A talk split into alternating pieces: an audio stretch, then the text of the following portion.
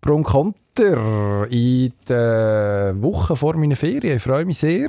Ähm, noch einmal geben wir uns Mühe. Nein, ist ein blöder Einstieg. Fang noch einmal Nein, das ist gut, das ist gut. Mm. Also gut, dann bleiben wir dran. Vince, lass das unbedingt in. Du Warum gibst auch immer. Mühe, du gibst dir immer Mühe. richtig Mühe. Aber Ich sagen, längt eben du- manchmal nicht. Wenn du Aber komm, gehst, bedeutet das für mich, dass ich wieder muss einspringen im Bundsport. das stimmt. Das finde ich recht angenehm, muss ich ehrlich sagen. Bundsport, da darfst du wieder über Golf schreiben. Geruhsam mit dem. Töff und ja, die Füße auflegen. Also komm, wir sagen schnell, über was wir reden, nämlich über den Transfermarkt. Der Herr Sancho bleibt vermutlich in Dortmund. Wir reden über tausende Grenzen, die könnte ja. fallen. Und neben den NHL-Playoffs geht es auch um Formel 1, wo der Max Verstappen am Wochenende gewonnen hat und jetzt möglicherweise Titelrennen wieder heiß wird. Das und mehr jetzt dann gleich.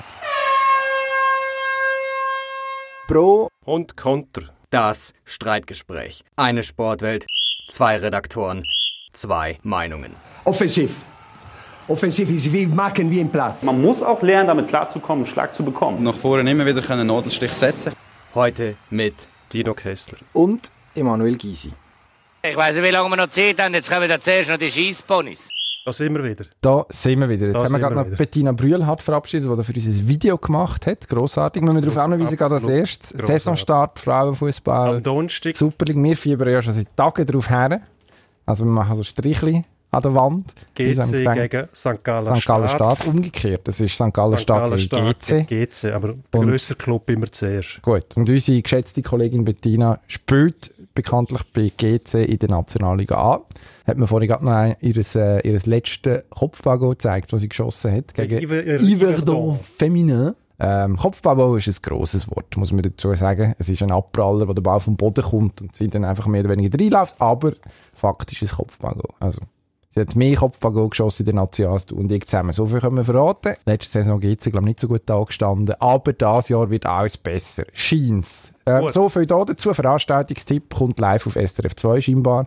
Also, Ja. ich weiss nicht, vielleicht kann man uns jetzt ein bisschen Seraphengebühr erlassen, wenn wir da den Zuschauerhinweis, TV-Hinweis machen. Nein, ich glaube, so funktioniert das nicht. Aber Ich glaub tatsächlich schon. mal eine Möglichkeit für die Leute zum auch Frauenfußball schauen. Und Why not? Nun nicht immer nur darüber reden. Gut.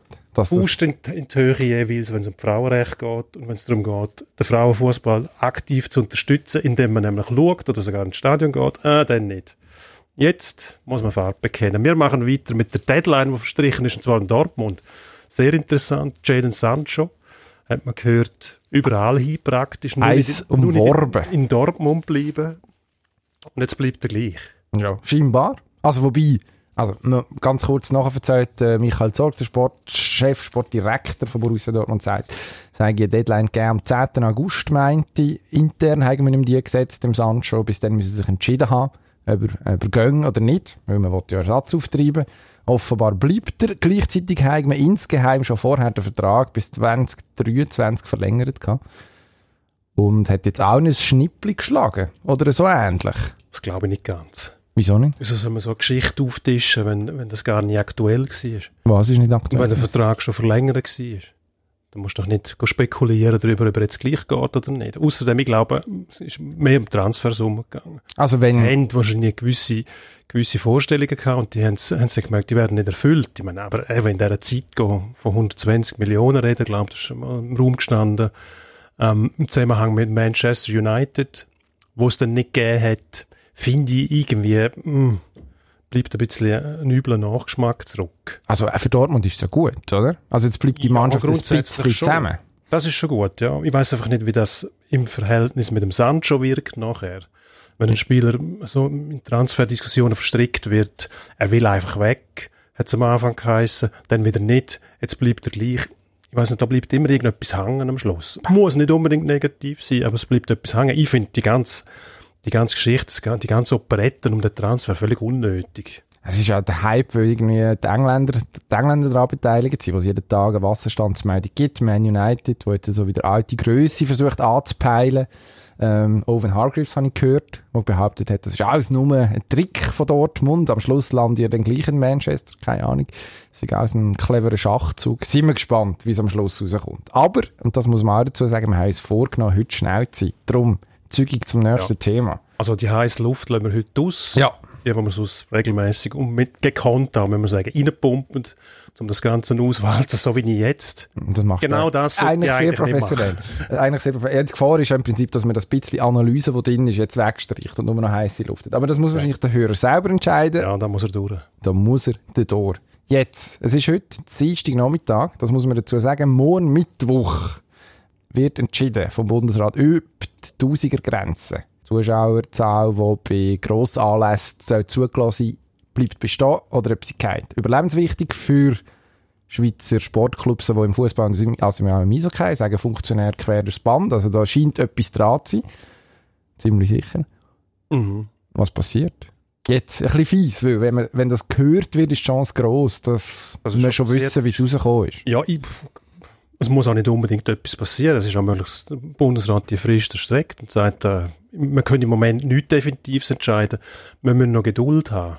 Das wäre auch möglich. Außerdem sind die auch in der Ferien gewesen, wieder zurückgekommen, müssen sich zuerst einmal ein Bild verschaffen, vielleicht noch mit den Experten diskutieren, sich die, die, die Pläne auch mal anschauen, ähm, wo die verschiedenen Clubs erstellt haben, um eben die Anlässe können durchführen mit mehr als 1000 Leuten. Ich glaube, das braucht auch ein bisschen Zeit. Das ist ja gefragt eigentlich, dass es sinnstiftende Lösung gibt. Und die kann nur, eigentlich nur so aussehen, dass so viele Leute wie möglich in die Stadien rein können. So viele Leute wie möglich heisst nicht Kapazität auslasten, sondern so viele Leute wie möglich im sicheren Rahmen, mit Abstand, Masken, ähm, Laufweg während der Pause, bei den Einlässen, beim Rausgehen. Und dann kann man sagen, in einem, in einem Stadion, im Hallenstadion zum Beispiel in Zürich, da bringst du sicher mehr Leute rein jetzt als in der Valasche. Ziemlich sicher. Rahmen. Also finde ich grundsätzlich die Tausiger-Grenze erstmal völlig willkürlich und, und als Pauschalzahl auch unabbracht. Eben, es gibt ja kaum ein Stadion, wo man andere gleich. Darum hoffe ich schon, dass da etwas geht. Wenn nicht am Mittwoch, dann halt später. Aber ich glaube, mit dieser Tausiger-Grenze müssen wir nicht mehr, nicht mehr weiterleben. Ja, ich glaube, wir wissen, also ich glaube, man weiß tatsächlich mittlerweile auch mehr, oder? Also die Tausigergrenze, also logisch ist die willkürlich neu mehr durch. Es ist sicher richtig gewesen, dort, wo man sie eingeführt hat. Ja. Also dort ist es darum gegangen, einfach den Laden mal zuzumachen, oder? Und äh, Ja, jeglich- ist- die weitere... einfach, jeder Primarschüler kann im Rückspiegel erkennen, was kommt. Ja. Aber wenn man muss entscheiden, bevor etwas passiert, dann muss man vorsichtig sein und der Entscheid ist dort richtig gewesen. Das glaube ich auch. Was, Das ist natürlich, aber man hätte es dann einfach können eindämmen. Man hätte zuerst mal müssen schauen, was passiert. Jetzt weiß man, was passieren kann. Nicht mit hundertprozentiger Sicherheit, aber ziemlich sicher und auf das, auf das kann man sich verlassen und da kann man äh, dementsprechend reagieren und dann halt mehr Leute reinlassen. Vielleicht gibt es gleich noch ein Stadion irgendwo, wo es dann heisst, mehr als 1000 bringen wir da nicht rein. Das ist möglich. Aufgrund von der Infrastruktur. Das ist durchaus möglich. Also ich, also ich glaube, es ist eine rechte Herausforderung, die da bevorsteht. Wenn man sich überlegt, also eben, ich glaube, Stadion Einlass und zu deinem Sitz kommen, nicht so das Problem. Aber ich glaube, die Clubs wollen ja dann auch eben Bratwürst und Bier zum Beispiel verkaufen, ist relativ wichtig. Ähm, also das gehört ja auch dazu, zu den Zuschauereinnahmen, wo bekanntlich in der Schweizer Profisportligen einen enorm grossen Anteil von den Ja. Einnahmen ausmachen bei den Clubs.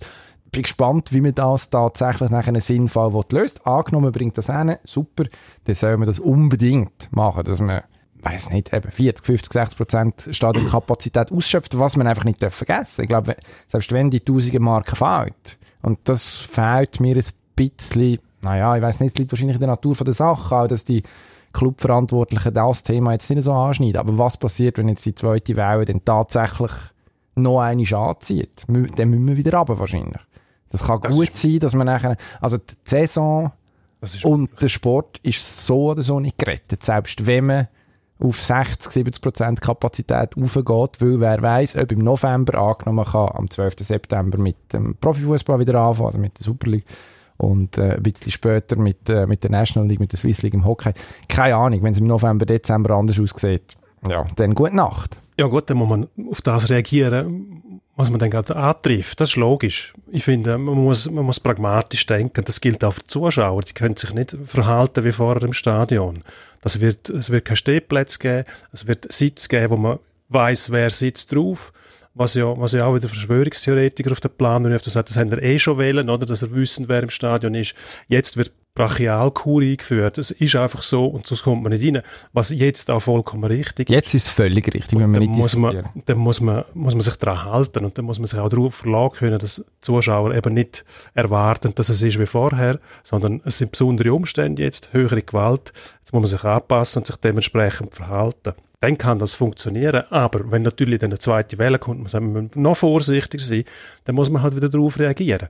Man erwartet ja eh, dass das ein Zustand sein wird, wo irgendwann in einer nützlichen Frist sich wieder verändern wird. Ob es jemals wieder so sein wird wie früher, das wissen wir nicht. Aber es wird sich sicher bessern. Und wenn es sich nicht bessert, dann verändert sich unser Leben eh grundlegend. Aber auch in anderen Bereichen. Dann reden wir dann nicht mehr vom Sport, glaube ich. Wahrscheinlich nicht.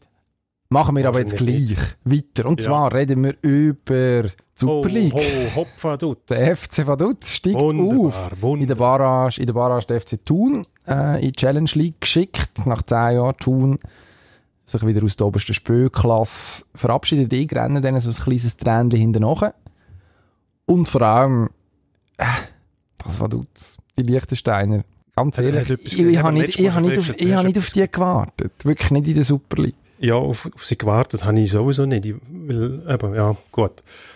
Aber wenn schon, das ist ein sportlicher Aufstieg, die sind bei uns dabei. Also, die haben Thun geschlagen.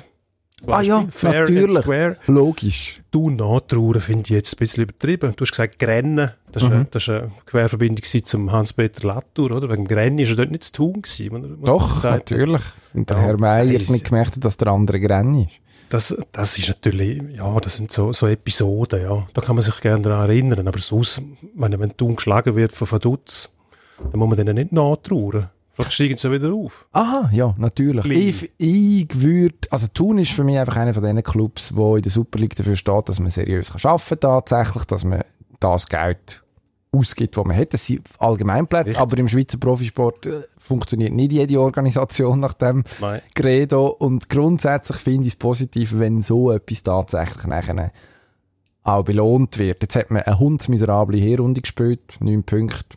Ja, kannst dich nicht beklagen, wenn du am Schluss runtergehst. Lustigerweise ist man ja furchtbar gut gewesen in der Rückrunde, es nachher vergeigt in den entscheidenden Match. Hat, Ja. Äh, ja Gut, ist, aber eben, das, ist, das ist ja gut, dass Thun so schafft. Vaduz schafft auch nicht anders. muss man fairerweise sagen. Die ganze Diskussion, die kocht ja immer wieder hoch. Jedes Mal, wenn Vaduz in die Nähe vom Aufstieg kommt oder schon aufgestiegen ist, sonst hört man nichts von dem Problem. Wenn die Vaduz eigentlich nicht bei uns haben, wenn die in der Challenge League spielen, interessiert es niemand. Oder niemand, stimmt nicht, aber es wird nicht auf breiter Ebene diskutiert. Auf grosser Ebene. Jetzt wird es wieder diskutiert. Vaduz eigentlich nicht bei uns in der Liga. Warum nicht? Ich meine, Warum? Wir haben im Nachwuchssport einen Haufen, Haufen Querverbindungen ähm, über Grenzen, wo man mit den Nachbarländern zusammen schafft, weil es einfach sinnstiftend ist. Und wenn man, wenn man es für, Vaduz wäre es ja nicht möglich, auf dem Niveau zu spielen, innerhalb von Liechtenstein. Liechtenstein. Ja, jetzt mal an. Also, wäre ja schade, wenn die sich nicht auch könnten irgendwo im Profigeschäft bewegen. Natürlich kommen sie lieber zu uns als zu den Österreichern gehen, ist ja logisch. Wieso? Ja, weiß ich nicht. Österreich ist auch schön. Ja, schön ist schon. könnte man denen ja schön reden. Ja, aber dort hat es Österreich. Dann könnten sie sich FC irgendwie Österreicher, die FC Österreicher sind eh nicht an uns und an den Liechtensteiner interessiert. Die Österreicher haben nur ein Ziel, die Deutschen zu ärgern.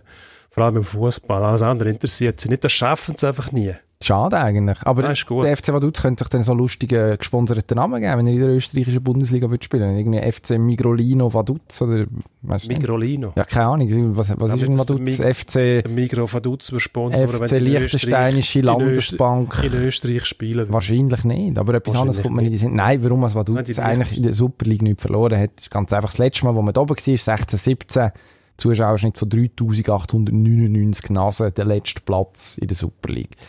Ja. Die sind auch daheim einfach nicht so Wo furchtbar ist, beliebt. wo ist GC denn gewesen? GC ist da auf Platz mit- 7, 5000. 5011, um ganz genau zu sein. Pro Match. Mhm. Ja. Also, Also, seriös zählt oder ist das schätzwert? ich weiss nicht, ob der Erich Vogel die von Hand gezählt hat. Kann schon sein, keine Ahnung. Aber Gut. wahrscheinlich nicht. Ich gehe davon aus, dass die Zahlen selbstverständlich korrekt sind. FC Thun damals übrigens Platz 6. Knapp vor GC mit 5400. Gut, der FC Vaduz hat aber auch immer wieder Spieler ausgebildet. Ich äh, erinnere an den Jan Sommer zum Beispiel, der dort äh, zuerst mal im Rampenlicht auftaucht ist. Der hätte auch noch jemand anders können shooten. Ja, nicht, natürlich hat er. Ja, Er klar. hat aber nicht. Er war bei Vaduz. Gewesen. das stimmt. Also, nichts gegen Vaduz. Also, Jetzt alles gegen Vaduz, jetzt aber egal. Wir über den Tümpel NHL Playoffs. Ähm, gute Sache muss ich schauen, muss ich sagen. Ja. Ich, ich schaue die Match gerne, auch wenn es keine Zuschauer hat. Es ist gewöhnungsbedürftig. Aber ich bin mal gespannt, wie es jetzt dann aussieht, wo die Playoffs richtig losgehen. Jetzt haben wir keine Pre-Playoffs mehr, wir haben keine Round-Robin mehr. Jetzt geht es wirklich um die Wurst wieder mit Best of Seven Rounds. Dann gibt das Playoff, die Atmosphäre kommt wahrscheinlich eher noch ein bisschen über, weil Teams dann auch intensiver noch zur Sache gehen. Die Zuschauer werden fehlen, das ist klar. Es ist, es ist eine seltsame Erfahrung zum Schauen. Mit der Zeit stört es einem, wie gesagt, nicht mehr. Die Frage ist aber, wie weit kommen die Schweizer, die noch beteiligt sind? Beteiligt sind. Sind Aber ja nicht mehr gar so viel. Genau, drei Stück, wenn ich richtig gesagt habe. Dean Kukan mit Columbus, Toronto rausgekegelt. Der Nino Niederreiter mit Carolina, New York Rangers rausgekegelt. Und, jetzt ver- vergiss ich gerade einen. Ja. Der Herr Siegenthaler, der mit Washington, Washington Capitals. wo jetzt einsteigt, die sind als eines den Top 4 Teams im Osten gesetzt gewesen. Und äh, steigt eigentlich jetzt erst richtig in die Saison ein. Die Frage ist, wer kommt am weitesten? Ich tippe auf den, auf den Jonas Siegenthaler mit Washington. Das ist eine Mannschaft, wo, ähm, wo. Ich habe im Round-Robin-Spiel gesehen von denen. Eben in dieser Runde ist es nicht wirklich mit dem letzten Ernst zur Sache gegangen. Aber die Mannschaft hat mich irgendwie überzeugt. Ist breit abgestützt. Sehr gute Verteidigung, guter Goalie. Mit offensivem Talent, was zum Beispiel Toronto nicht hat. Die haben nur offensives Talent, sonst nicht.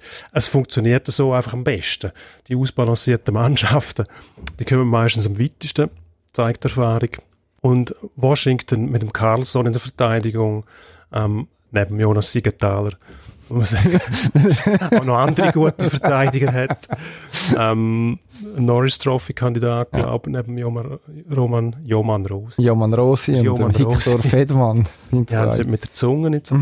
Ähm, ich glaube, der Jonas Siegenthaler kommt am weitesten. Ich traue am Nino, am Nino Fellow Kurman natürlich sehr viel zu nach dem Sweep ähm, gegen, Gegen die Rangers. gegen die New York Rangers. Danke. Bin ins Straucheln geraten.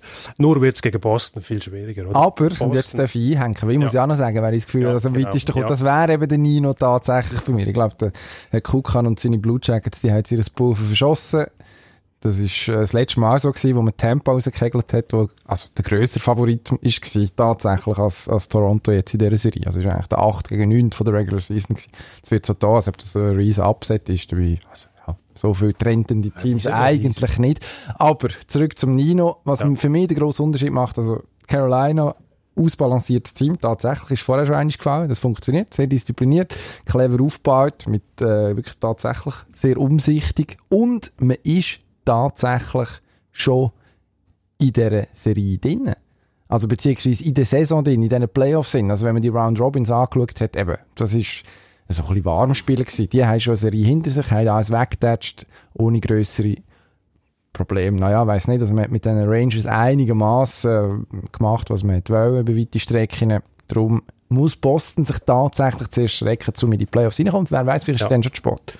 Das ist auch äh, eine Befürchtung, die ich habe, dass für die Teams, die die Round Robin gespielt haben, die quasi nichts zu gewinnen und nichts zu verlieren haben, sehr langsam in die Playoffs reingekommen werden. Weil halt eben ein Team kommt, das schon einen Ernstkampf gehabt hat und plötzlich den Schalter umzulegen, ist, kann schwer sein. Nur sind das jetzt Verhältnisse, die niemand kennt. Also man spielt ohne Publikum und so weiter, man hat keinen Heimvorteil, weil ja die Mannschaften, die er gehabt hat, beide ausgeschieden sind, vor allem Toronto, wo ja sehr hoch erwähnt.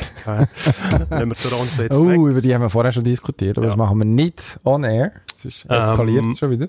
Das kann natürlich ganz andere Verhältnisse schaffen. Eben, der Druck ist ganz anders verteilt. Die Spieler können sich im Prinzip auch sagen, schau mal, wenn wir es da früher ausscheiden, dann sagen wir nachher, das Turnier hast du eh nicht ernst nehmen. Eben, kein Zuschauer, kein Heimvorteil.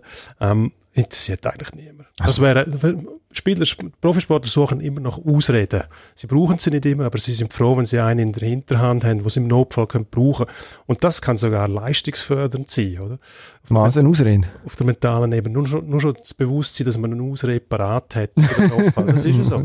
so, Gewisse Lockerheit, die dann plötzlich Funktioniert man absolut. Ich hoffe auch, dass der Nino sehr weit kommt, weil die Mannschaft, finde ich, ähm, ähm, macht auch Spaß zum Zuschauen. Wird erfolgreich geschafft mit einem Trainer, der eine gewisse Ausstrahlung hat. Ähm, es gibt ja dann ein Gesamtbild, oder, wenn du so eine Mannschaft beobachtest. Und die passen mir. Ich habe einfach das Gefühl, dass Washington viel besser aufgestellt ist. Im, im High-End-Bereich dann halt gleich für Differenz sorgen könnte. Kukan, muss ich sagen, ähm, spielt eine gute Rolle bei Columbus und unterschätzen würde ich die nicht. Also die können nochmal einmal Gegner zu beistellen.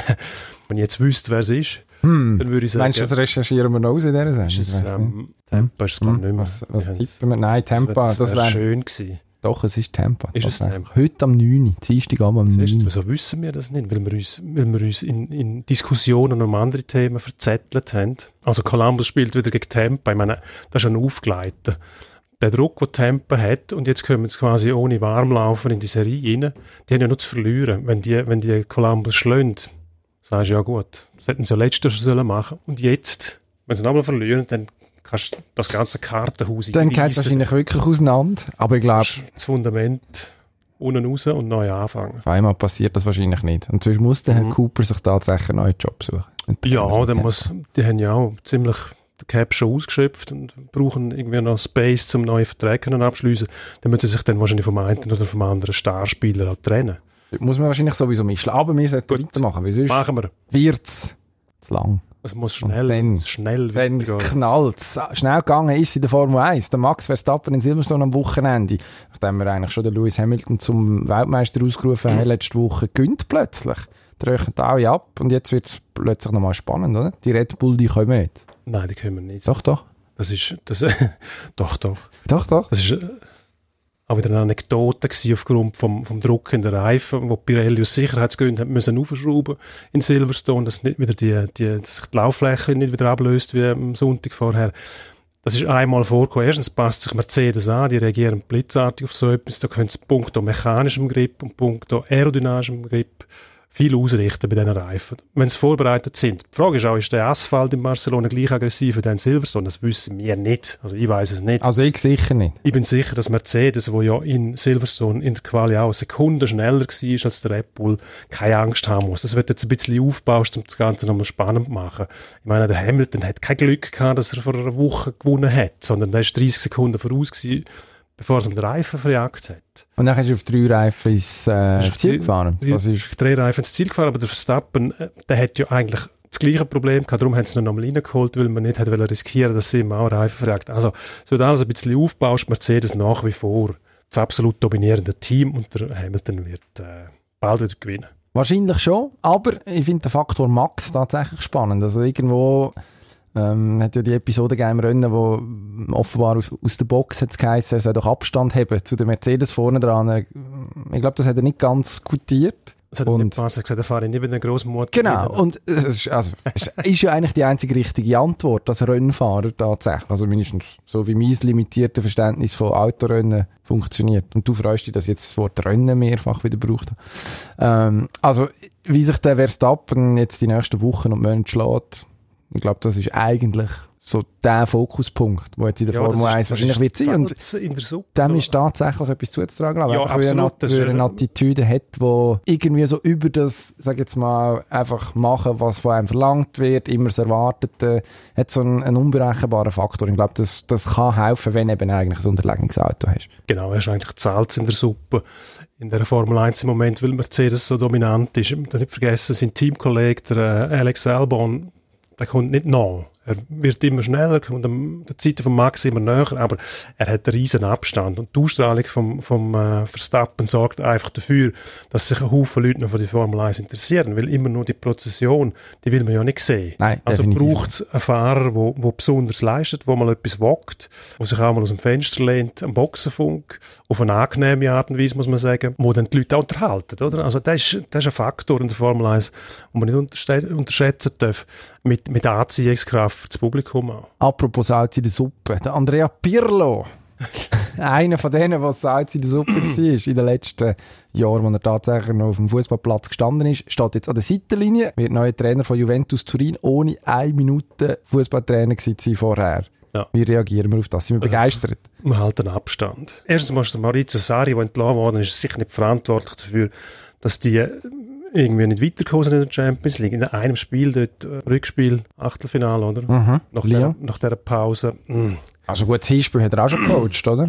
Die Spiel hat er auch schon gecoacht, ja, aber das Programm, das funktioniert ja irgendwie dort. Juve hat auch das Problem, dass äh, in Italien wahrscheinlich zu wenig Konkurrenz haben auf ganz hohem Niveau, wo sie zu immer besseren Leistungen antreibt über eine längere Distanz und das nachher im europäischen Quervergleich irgendwo nicht ganz können mitheben.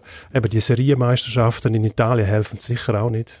Wahrscheinlich nicht unbedingt. Äh, gleichzeitig, also Sardi ist ja glaube ich eines der Probleme dass tatsächlich so die arrivierten Stars, und an denen will man ja festheben, also von Ronaldo über äh, Chiellini, auch in die ganzen U30er, ähm, die haben glaube ich nicht so furchtbar gut können mit dem. Also äh, mehr als eines Augenrollen dürfen sehen. Und wenn jetzt so ein Pirlo kommt, weiß nicht, im, im Optimalfall ist das so der Sidan-Effekt, oder? Wo bei Real gekommen ist, hergestanden ist und dann hast einfach gewusst, okay, also auch wenn du ein galaktischer bist, jetzt aktuell, da ist einer der Seitenlinie, der mindestens so gut war wie du, der genau weiß, von was er redet. Und vielleicht ist das tatsächlich ein Modell, das auch für Juve kann funktionieren kann. Dass man sagt, okay, hat zwar nicht furchtbar viel Erfahrung, hat in seiner Autobiografie ja geschrieben, er würde keinen Cent darauf werten, dass er mal Trainer werde. Ähm, schade eigentlich, hätte sich können lohnen für ihn. Ähm, jetzt ist es, hat es nicht nötig. Ja, der Werdegang von den beiden zu vergleichen, Pirlo und Sidan, mm, finde ich schwierig. Sidan viel mehr Ausstrahlung, kann man auch vorstellen, wenn der vor der Mannschaft steht, ganz einen anderen Eindruck, viel mehr natürlicher Respekt als der Pirlo. Ähm, nicht gegen den Pirlo, aber äh, der Ausdruck, den er hat, mm, er war ein Samtfuß, er war ein Künstler auf dem Platz.